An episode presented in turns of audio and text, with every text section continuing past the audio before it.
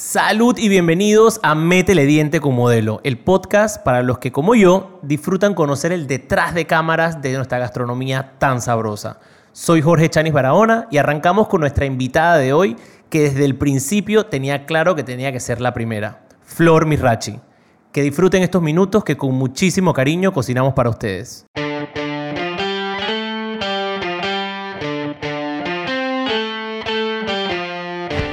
Damos la bienvenida a nuestra siguiente invitada, Flor Mirachi, que tengo que confesar que desde que empecé a analizar la idea de hacer un podcast y empecé a empezar en invitados, no tenía idea ni los cinco primeros, pero sí tenía la primera, que eras tú.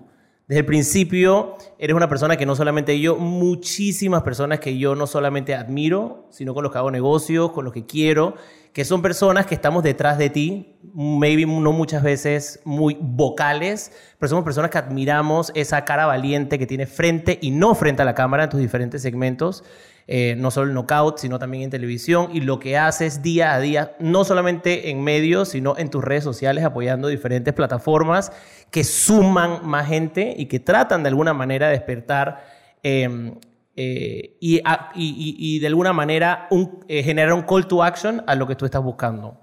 Yo, quiero, yo no quiero dar esa introducción yo, yo quiero que tú la des, porque siempre del origen se escucha mejor.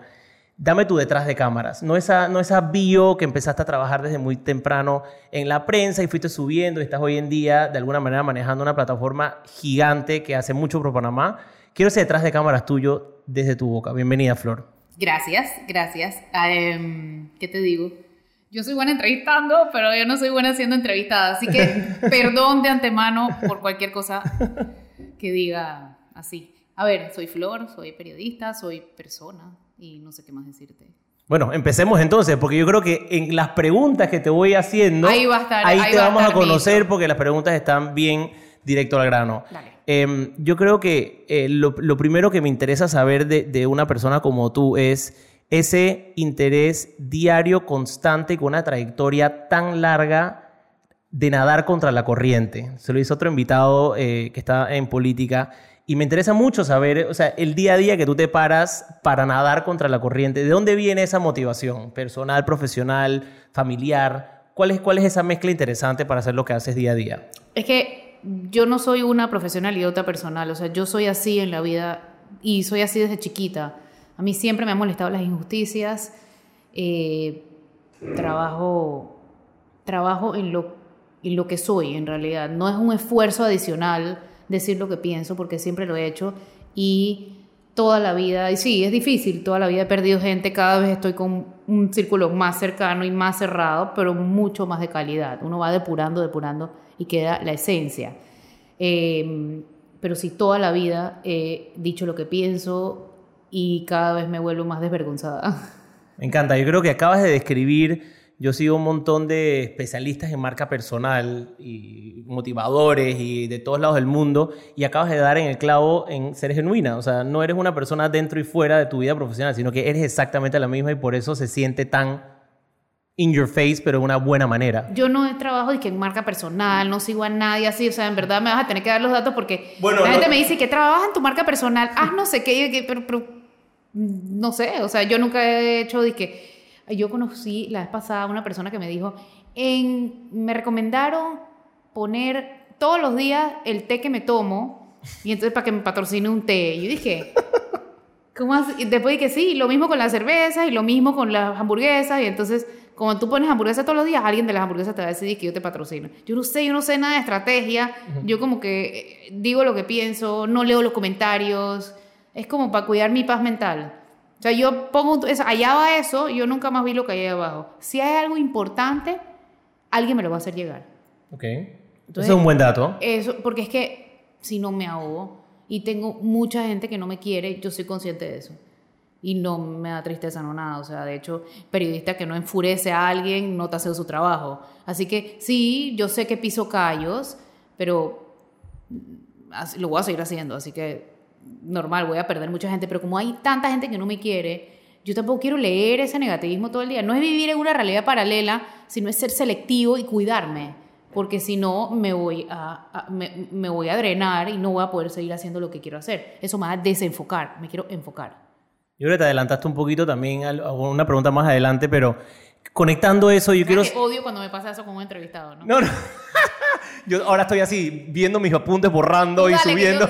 si te faltan preguntas, aquí sale tema. Ayúdame, ayúdame, por favor, ayúdame. Yo quiero, a mí me interesa, es la siguiente, el segundo invitado que yo le hago esta pregunta, porque dentro de todo el que te sigue, incluyéndome a mí, a mí me impresiona lo que hago, de verdad, Flor. O sea, yo, ojalá, tú, bueno, estén viendo porque nos están grabando y lo van a, lo van a ver en un lugar especial. Es estar enfrente a una persona que verdaderamente eh, o conocer a una persona que, que, yo sé que en 15, 20, 50 y 100 años se va a escribir muchísimo de ti. Es impresionante, o sea, te lo juro. o sea, no, es que yo digo, eh, tú estás haciendo buen trabajo, tú también, pero ¿de quién se escribirá en 50 y 100 años? Porque muchas veces, ay, ella no fue entendida o no estaba en el momento adecuado, esperemos que las cosas vayan para mejor. Y no solamente se escriba sobre ti, sino que se hagan documentales sobre tu trabajo y de las personas que están alrededor. Honestamente. No sé, que jamás me he imaginado eso porque yo, siempre, mm, yo, me, yo no me siento nunca la noticia.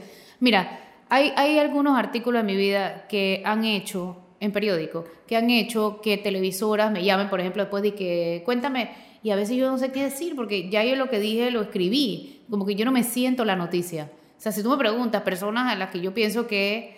No me lo preguntaste, ¿ah? No, pero dale, respóndela. Eh, eh, personas que yo pienso que van a hacer historia o que se va a escribir historia, bueno, si se escribiera historia en Panamá, porque mira que han pasado ¿Cuántos años de la invasión? O sea, y aquí no se ha escrito de la invasión como se ha debido escribir. Y además, cuando se escribe, se escribe, depende de quién la escriba. Si en 50 años eh, alguien que no me quiere escribir de mí va a escribir muy distinto a alguien que sí me quiere. Entonces, la historia es muy así, ¿no? Pero pienso que personas que hacen la diferencia y que se va a escribir de ellos, hacen la diferencia para bien o para mal. Por supuesto que se va a escribir de Ricardo Martinelli. O sea, como se escribió de Arnulfo Arias, eh, como se escribió de Omar Torrijos como pienso que se va a escribir de Juan Diego Vázquez o de Gabriel Silva. No pienso que pase eso con muchos políticos, pero también pienso que se escribirá de un Pineda y de un Martinelli. O sea, tienes de todo un poco. Hay que ver quién escribe. A mí me preocupa más que de quién se escriba es quién escriba. Porque puede dar locura, o sea, variar. Todo se puede balancear, creo yo. Y, y si se escribe para bien, se escribe para mal. Y yo creo que las nuevas generaciones, de alguna manera, van a tomar lo que les inspira de ti ahorita y lo que les inspira de ti en un par de años. Entonces, yo creo que eh, conectando esa pregunta es algo que me interesa muchísimo saber de ti, es cuál es tu círculo de apoyo. O sea, familia, amigos, eh, coworkers, o sea, ¿dónde tú encuentras? Ya tú dijiste, tú no, lees comentarios, eso es una decisión muy personal tuya y que te mantiene, que no te drena.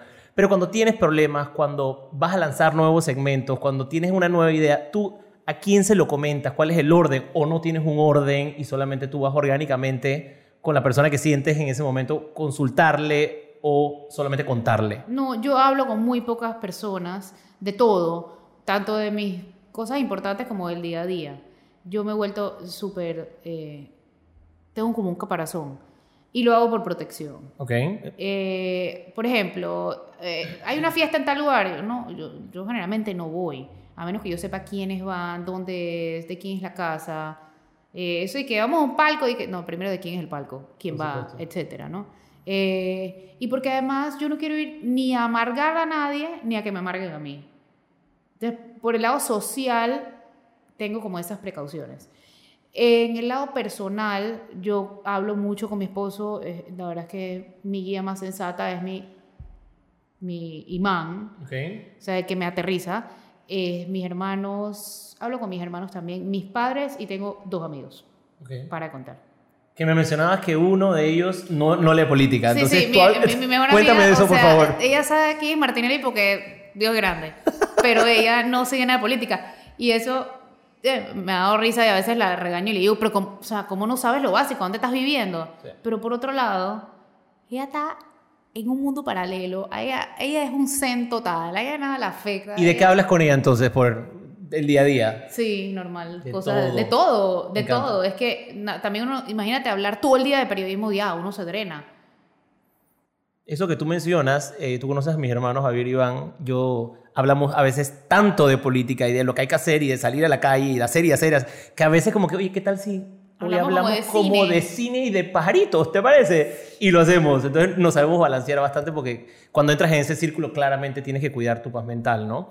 Y esa es claramente mi, mi, pregunta que yo y muchos, em, con las personas que nos he hablado, siempre nos hemos eh, preguntado y yo admiro, aplaudo, me quito el sombrero, ya lo he dicho como tres veces, no creo que lo pueda repetir más, no me puedo quitar otro sombrero contigo ya, suficiente. es, es de tantas banderas que tú has podido agarrar eh, como periodista, eh, específicamente esa manera tan directa y sin tabús que tú abordas la salud mental, para mí es como más que encomiable. Admiro demasiado eso, rompamos el silencio, los hombres sí lloran, eh, todo lo relacionado con el suicidio. ¿De dónde viene ese, ese, ese drive tuyo tan, tan, tan divino, porque es esa lucecita dentro de mucha oscuridad. Eso no se habla en, general y todavía no se habla, creo yo. Sí, se habla un poquito más que hace cuatro años cuando empezamos, eh, o tres o cuatro años que empezamos. Yo no tengo una historia personal con el suicidio. Yo he estado deprimida, yo he querido no pararme de la cama, pero con el suicidio per se no tengo una historia personal. Yo, sin embargo, vi muchos suicidios entre 2017 y 2018 y dije, en verdad, algo se tiene que poder hacer. Entonces, lo que se me ocurrió fue hacer un panel, y, no digo se me ocurrió solo a mí, es un grupo de personas eh, con quienes pensamos esto eh, y empezamos a hacer un panel. Y la idea era hacer un panel. Y mira, y entonces hemos hecho ya como casi 20, eh, escribimos un libro y ya tiene cinco ediciones, ahora hicimos el documental, grabamos cuñas a cada rato, tenemos unas vallas por ahí que no sé si las has visto. Las he visto, por supuesto. Y, y la idea era utilizar mis redes para algo positivo, porque es que ya, solo para periodismo, o se sentía que quería hacer algo para poder ayudar a gente. Y en el camino se ha unido muchísima gente. Eso te iba a preguntar, o sea, es la bolita que arranca, ¿no? Una, una vez que ya ves, lo que me gusta es que tú y el grupo que está detrás son completos líderes eh, ahorita mismo. Que ese cómo se fue agregando la gente, desde la gente cuando los vio a ustedes, se, de alguna manera se relacionó directamente, así, personas que han tenido o estado, estado en contacto, porque yo tampoco tengo una, una, historia personal, pero sí he estado cerca de personas que han estado con otras personas. Es que todos o tenemos una historia o hemos tenido a alguien que... Y si no, la vamos a tener. Tal cual. Tenemos que tenerlo clarísimo. Y la depresión siempre ha estado presente. Yo soy una persona extremadamente positiva, que yo digo que he podido estar deprimido una vez en mi vida cuando se murió una gata, por lo menos. Pero yo no me canso de decirlo. A mí no me da miedo de decir que voy al terapeuta cada 3, 4 meses, a veces voy una vez por mes y después dejo de ir un año y vuelvo. Y no solamente para hablar de lo negativo, yo también hablo de lo positivo, porque yo soy esa persona hiperactiva. es, un balance. es un balance. Entonces, ¿qué se siente a dónde has llegado tú? Dijiste que querías un solo foro y mira dónde estás ahora. Es que, es que sabes que yo no pensé que íbamos a tener ese auge. Nosotros, yo, mi miedo siempre, cualquier evento que hago, es que no se llene. El tuyo, el mío y el todo, yo creo. No, no, no, a mí me va dando como una cosa. Entonces yo el primero cabían 450 personas y llegaron 540. Wow. Y entonces hablando con los panelistas y tal, le dijimos, ¿sabes qué? Vamos a hacer unos segundos. Y yo dije, bueno, si hay segundo, hay tercero porque ya. Y entonces ahí nos fuimos, ¿no? Y después fuimos a Suero, que es donde más suicidios hay en Panamá. Y después eh, nos enfocamos en jóvenes. Y entonces hicimos varios de jóvenes, que esos llegaron 3.000 personas. Entonces, pero mi miedo siempre ha sido ese siempre ha sido que no se llenen los eventos. Entonces a mí como que eso me da miedo todavía. Pero sigues. Pero sigo, sí, no, no, no, o sea, eh, que ¿El yo, miedo te hace seguir yo siempre tengo miedo de muchas cosas. La gente a veces me pregunta, me pregunta y que, oye, ¿no te da miedo? Claro que me da miedo, pero lo hago con el miedo, pero no lo dejo hacer. El miedo no te frisea. No. El miedo lo que hace es que, obviamente, busques más maneras de que se llene, un ejemplo. O de que le llegue el mensaje a la gente. Sí, sí, sí. Que es importante. La pobre gente que está presente y que me ayuda Aquí hay varios que están aquí. Eh, me vuelvo loco a los pobres. Felicitaciones por eso. Entramos ahorita en las 10 preguntas. a todos nuestros invitados, yo, les presento 10 y ustedes cogen las 5 que quieren responder. Pero por mí me puedes hacer las 10, no importa. Bueno, vamos a ver si tenemos tiempito, te hago... Y te invento 3. Ok, perfecto. ¿Tener o no ingrediente favorito a la hora de cocinar? Sí, pero yo personalmente cocino con lo que me encuentre. Yo abro la nevera y digo, bueno, esto se va a dañar, hay que usarlo rápido. Y entonces saco y hago algo eso. Planificación. Más que planificación, resolver. Ok, me encanta. ¿Café negro con leche o de todo un poco? ¿Algún dato interesante que cuando tomas el café? Ya me lo diste, ya me lo diste. Depende de qué día de la semana. O sea, yo los lunes empiezo dieta. Entonces los lunes y a veces hasta el martes hago dieta. Entonces, ese, ese sí es late, pero con leche descremada, esplenda. El miércoles ya viene el desboque bajando así y viene como el chai con doble ración de azúcar Y, o que Y chai que ya tiene azúcar, y que, triple y ¿Quiere echarle crema batida encima? Doble. Y caramelo, triple. Depende del día de la semana. de chocolate también. No, no, eso ah, tampoco. No, no, no, no, dije donut. No, pero ya el miércoles, ya. Entonces se acaba el ejercicio porque si estoy a dieta, uno como que se pompea, ¿no? Con el ejercicio. Pero si ya te comiste un cheesecake, un tres leche y un chai, ¿de qué sirve caminar una hora? O sea, no sé, es como... Balance, pero igual no importa. tú, tú sigues que te no está, hay balance, te está funcionando perfecto. Así y subo un poquitito. Pero no hay balance con lo que como de miércoles a domingo. Tal cual. No, y el domingo es despedida de la dieta. Que viene desde el miércoles, jueves, viernes, sábado. O sea, el domingo de la noche es grave. Me encanta, ahora que dices dieta y esta cosa, tú, tú, dijiste un, tú, dijiste, tú escribiste un tweet de los pocos tweets que a mí me han ofendido. A ver, ¿cuál? Tú dijiste, querer patacones a las 10 de la mañana no es de Dios. ¿Tú por qué dices eso? Por supuesto que es de Dios. ¿Qué te pasa? O sea, yo leí eso y dije... Muy mal. Espérate, ¿le invito o no le invito al podcast? te invité. Te invitaste. Para preguntarte. No, a las 10 de la mañana ya yo empiezo a pensar como en comida. Nueve a veces. De hecho, ese día yo lo pensé de las 8, pero es que... lo, lo tuviste a las 10. No, no, no, no, no. Yo me, me maría el cerebro como para que aguantara hasta las 10. No, y a las 10 no es de Dios, o sea, eso no está bien. Patacones puede ser mi cosa favorita del mundo. Amo. Ok, ahí nos, conocemos, ahí nos parecemos bastante. No, no, no. En mi casa lo que hacemos... de fritanga, hojaldra. Mm. ¿Hojaldra o patacón? Esa es otra pregunta nueva que me acabo de tirar. ¿Hojaldra o patacón? Las dos. ¿Una encima de otra? No, pero una al lado de otra. okay. Una al lado de otra. Ok. De hecho, hojaldra en la mañana y patacón a mediodía. Ese es el tipo de respuestas. Este es el tipo de amigos que yo quiero. Tortilla, tortilla como... Para el tentepié. Es para el tentepié, obvio. Me encanta, me encanta. Me Invéntate otra, pues. Em, eh, es que no has dicho tortilla, has dicho jaldra y has dicho patacón, pero no has hablado de la torrejita. Torrejita. Como buen tableño, te tiene que preguntar. En la noche. Sí. La noche, dale. No, acompañando una cerveza.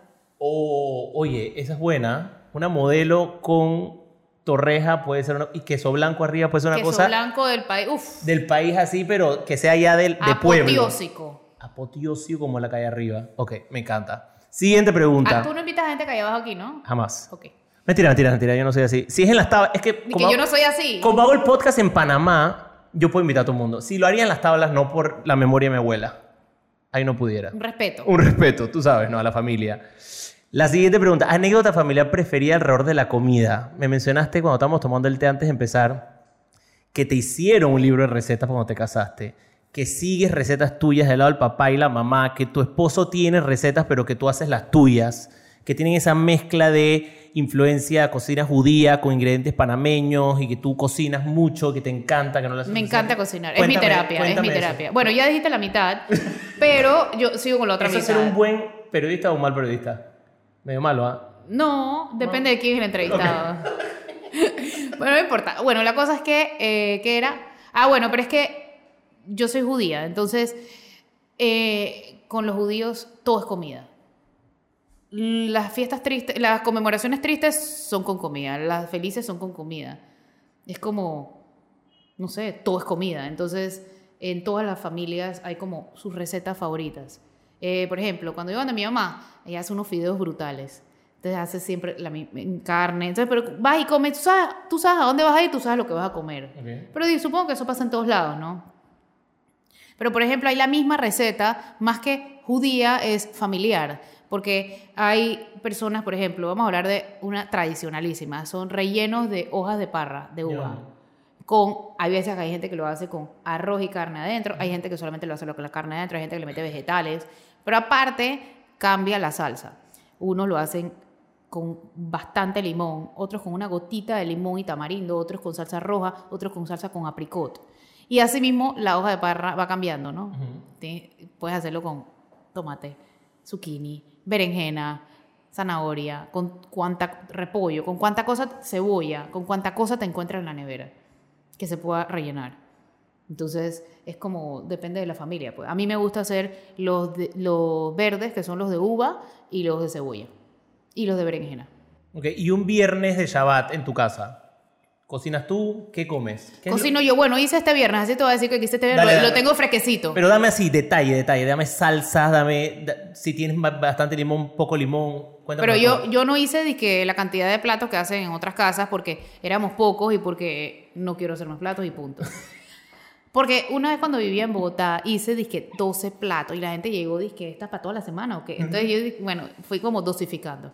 esta vez, este viernes hice, por ejemplo, mi cuñada me trae, ah, porque yo soy práctica.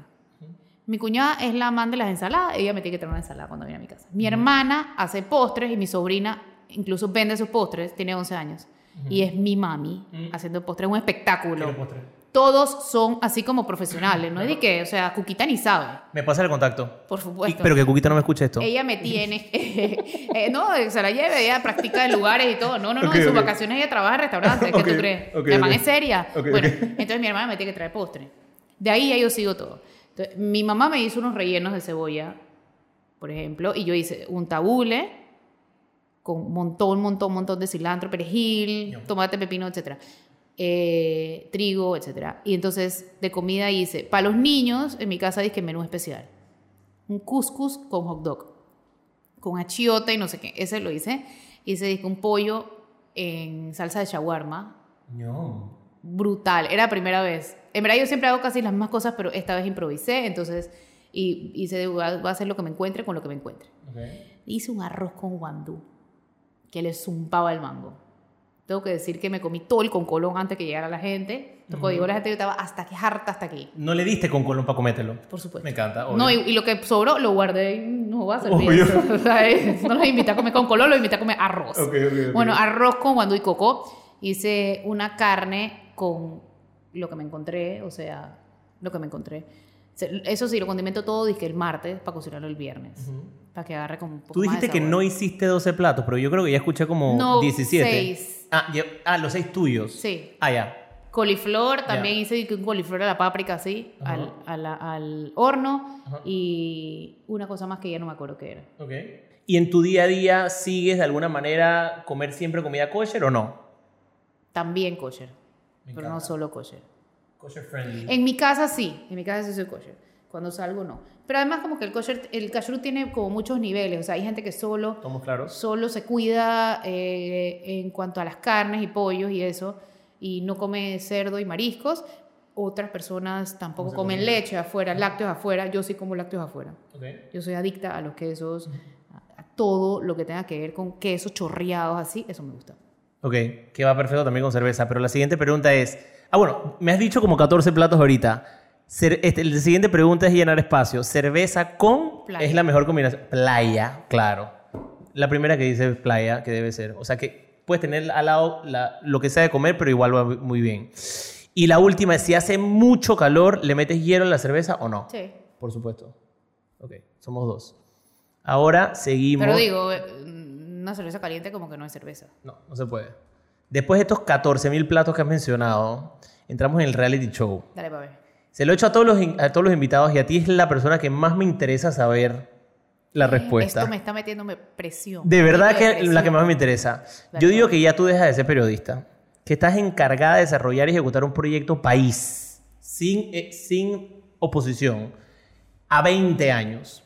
Tienes dos semanas para armar tu equipo y para enumerar las tres primeras cosas que harías. Terminando, te dicen que adicional todo va a ser grabado para Netflix. Viste que ya ahí se conecta el documental y el Netflix y la cosa, ¿no? ¿Qué harías? Nombraría a la gente que sabe, no la que yo quiero manipular. Eh, aquí hay muchísima gente y deben ser en la empresa privada, me parece, porque pienso que ahí es donde está la experiencia y que con, con una carta abierta pienso que muchísima más gente de la empresa privada se metería a hacer cosas importantes. ¿En qué línea iría? En educación, 100%. ¿Por qué? Porque me parece que es lo que cambiaría. Eso y justicia, pienso que es lo que cambiaría el país, esas dos cosas. Y como la justicia no la voy a poder cambiar eh, porque no conozco las suficientes personas para nombrar jueces, por ejemplo, o para hacer los cambios, tengo la plata disponible lo que yo quiera. Todo. En verdad, ahora no sé si justicia o educación. No, tienes todo, cero oposición, 20 años, Flor Mirracha de la cabeza. Yo votaría. ah, ¿puedo mezclar la cosa? Todo, mezcla. bueno, votaría, votaría al probablemente el 90% de los jueces. nombraría gente que no respondiera ni a políticos, ni a narcotraficantes, ni a blanqueadores, eh, a lavadores. Eso en cuanto a justicia y le daría la plata que necesitan, porque en este momento es una cosa absurda y no son autónomos como deberían ser. Eh, y también cambiaría la manera de elegir a los jueces, o sea, implementaría la carrera.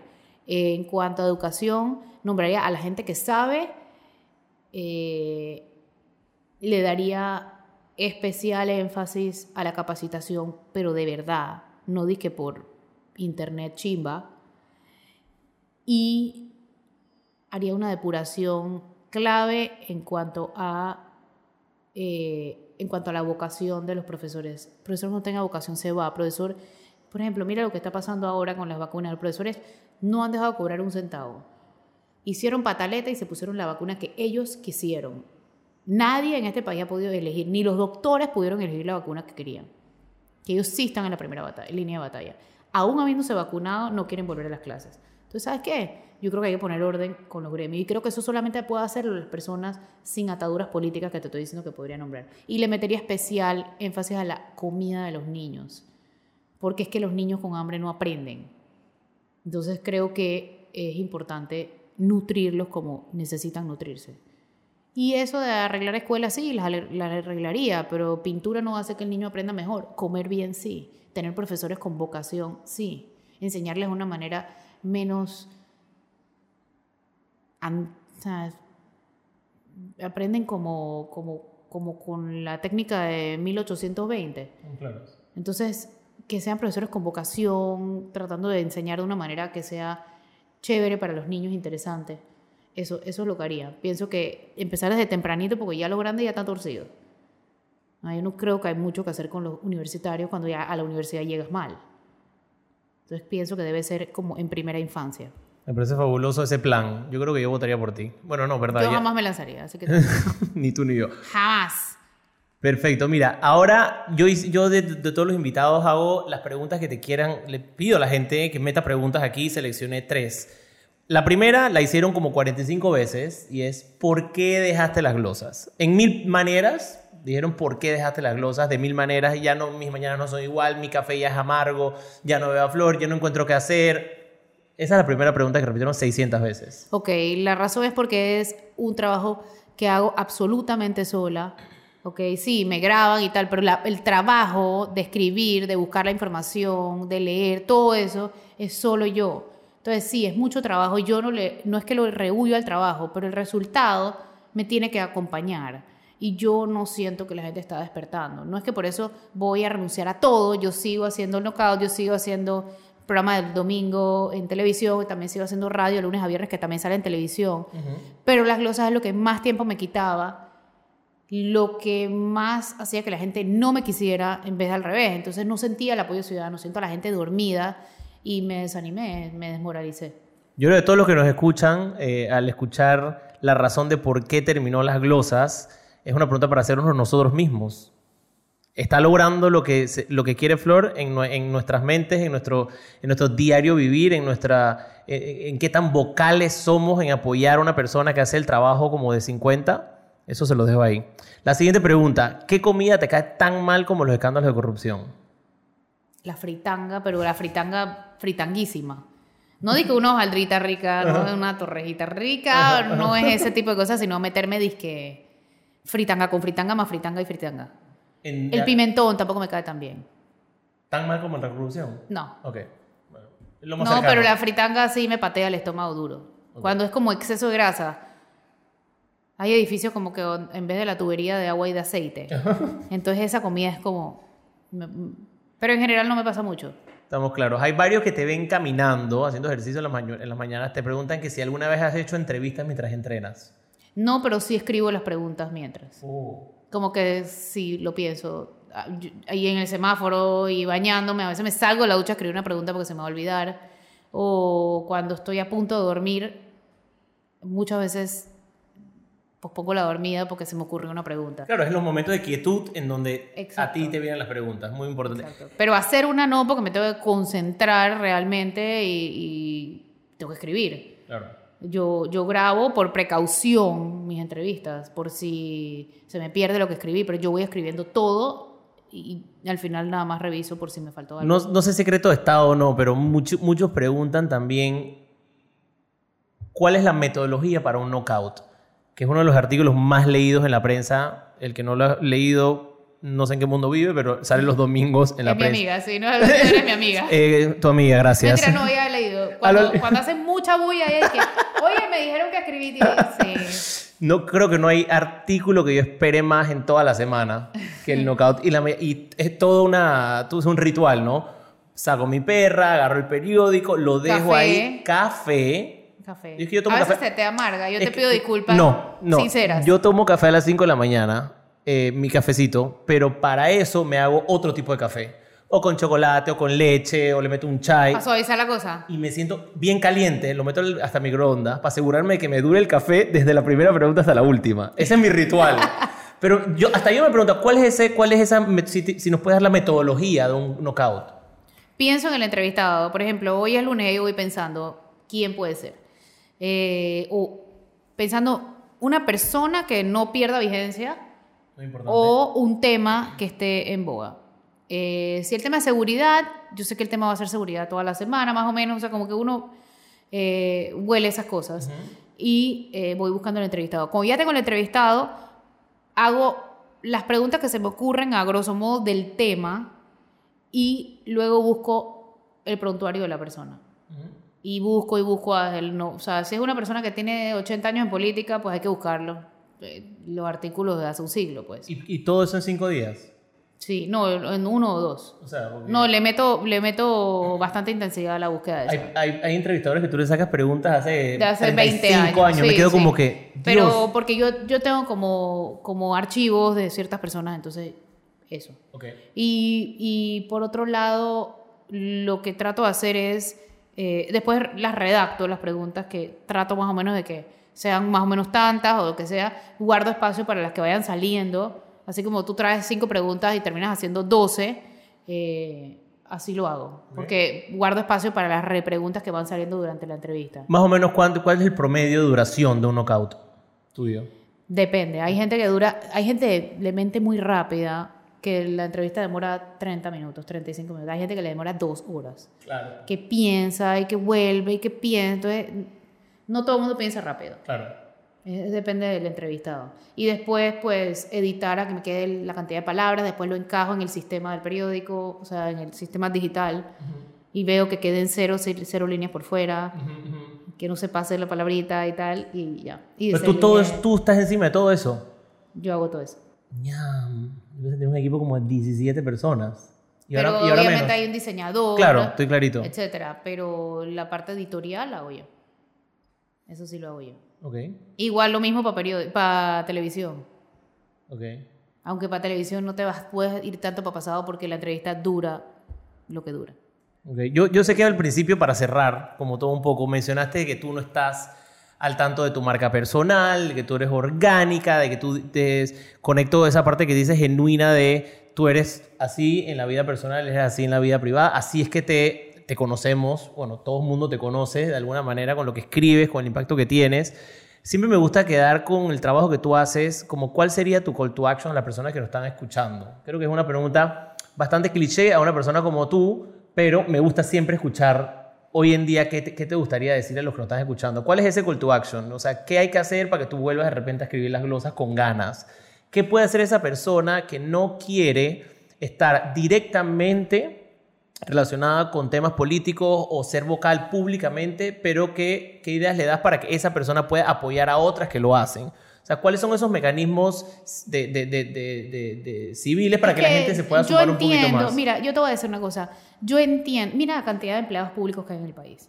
Esas son personas que aunque quisieran, no pueden opinar porque los votan.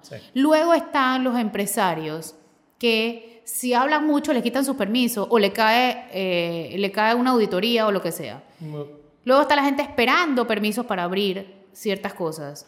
Y hay otros que son simplemente familiares y que no pueden hacerlo porque le votan a su familiar o friegan a su familia. O sea, criticar al poder es una cosa bien dura, es muy falsísimo cuando dicen es que desde afuera criticas y es fácil. No, no, no, criticar no es fácil en este país. Criticar eh, tiene un costo bien elevado. Por eso yo entiendo a la gente que no lo hace. Pero hay maneras de apoyar a la gente que sí lo hace.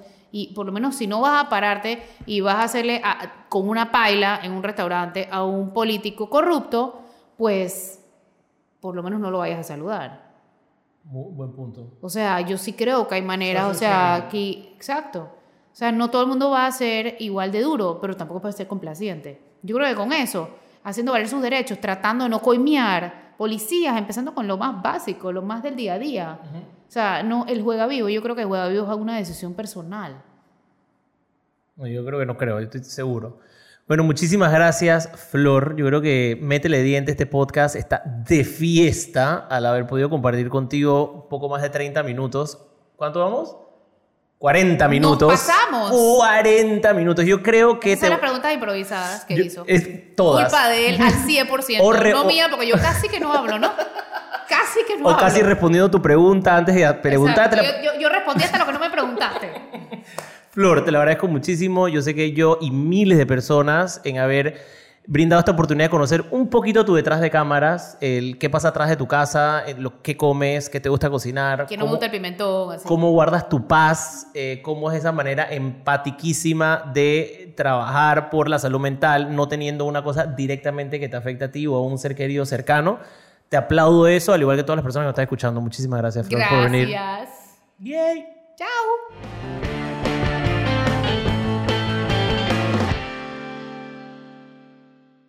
Acabamos por hoy, pero volvemos pronto con otro episodio de este podcast que celebra el detrás de cámaras de nuestra gastronomía. La próxima que salgas a disfrutar, que sea con una modelo en mano, la cerveza que tu comida la pone mejor. Síguenos en Cerveza Modelo PA y en mi cuenta jorge.chanis. Nos vemos el próximo episodio de Métele Diente. Salud.